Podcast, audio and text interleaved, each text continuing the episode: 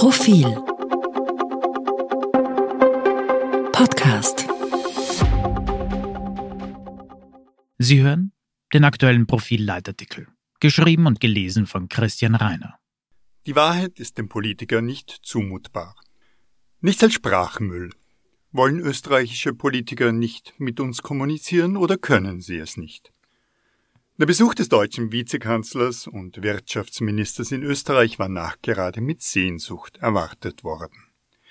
Diese Erwartungshaltung entsprang einerseits der platten Neugierde, wie sich denn das mediale Erfolgsmodell Robert Habeck in Fleisch und Blut darstellt, wie der ursprünglich Basisdemokratie verdächtige Grüne mit weißem Hemd, Schlips und tadellosem Anzug zusammengeht.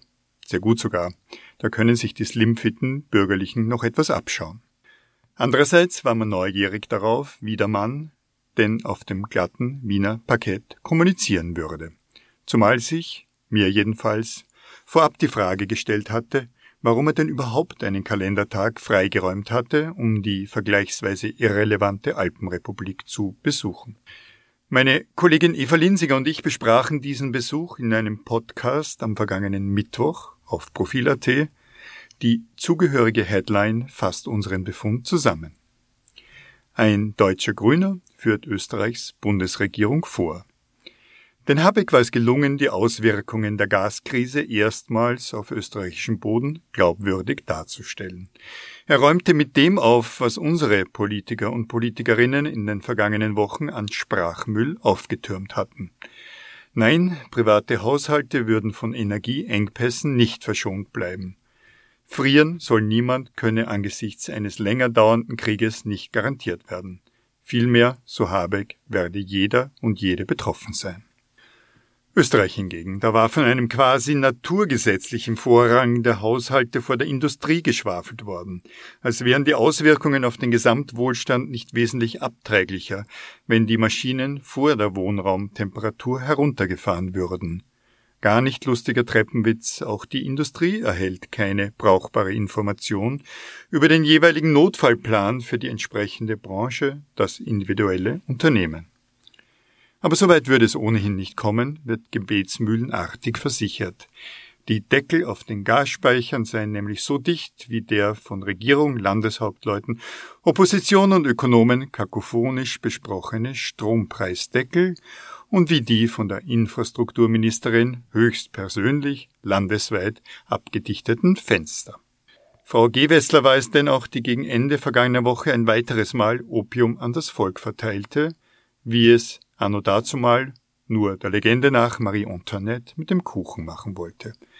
Sie behauptete, Österreich sei, Zitat, bei der Gasunabhängigkeit einen großen Schritt weitergekommen. Zitat Ende.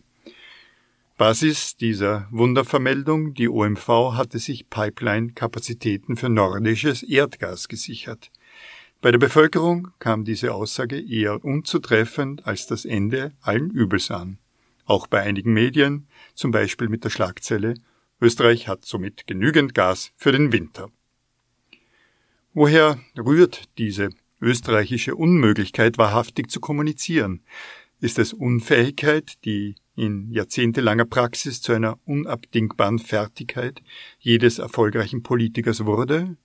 Oder wird mit Vorsatz gehandelt? Sind sich die politischen Eliten dieses Landes also bewusst, dass ihre Worte direkt oder in der Verkürzung oder in der Zuspitzung oder im Ausweichen als verkappte Unwahrheit bei den Adressaten anlanden werden?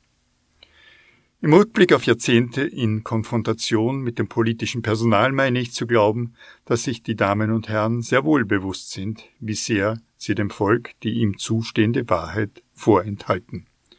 Selten nur sind es Lähmungserscheinungen des Sprachzentrums, die zur Entstellung des eigentlich gesagt werden Wollenden führen. Nichts nervt den Journalisten, die Journalistin mehr als das Schwurbeln des Gegenübers. Habeck dort, niemand da. Es nimmt daher auch nicht Wunder, dass die wichtigste Debatte dieser Zeit, vielleicht unseres Lebens, in Deutschland geführt wird und nicht in Österreich. In zwei Wellen mit drei öffentlichen Briefen von Prominenten, auch Österreichern, streitet Deutschland darüber, wie der Krieg in der Ukraine zu beenden ist. Mit Waffenlieferungen, oder ohne, mit Diplomatie oder vorerst nicht. In Österreich stand nur der Wirtschaftskammerpräsident gegen die offizielle Linie der EU, minus Ungarn, auf. Bezeichnend freilich Harald Mara, vermutlich im Sinne von 90 Prozent seiner Mitglieder, wagte nur zu sagen, man habe die Sanktionen nicht zu Ende gedacht, präsentierte allerdings keine Alternativen. Die Diskussion erschöpfte sich schnell in einem Hickhack zwischen den Parteien. Die Wahrheit ist dem österreichischen Politiker nicht zumutbar. Nicht einmal die Debatte.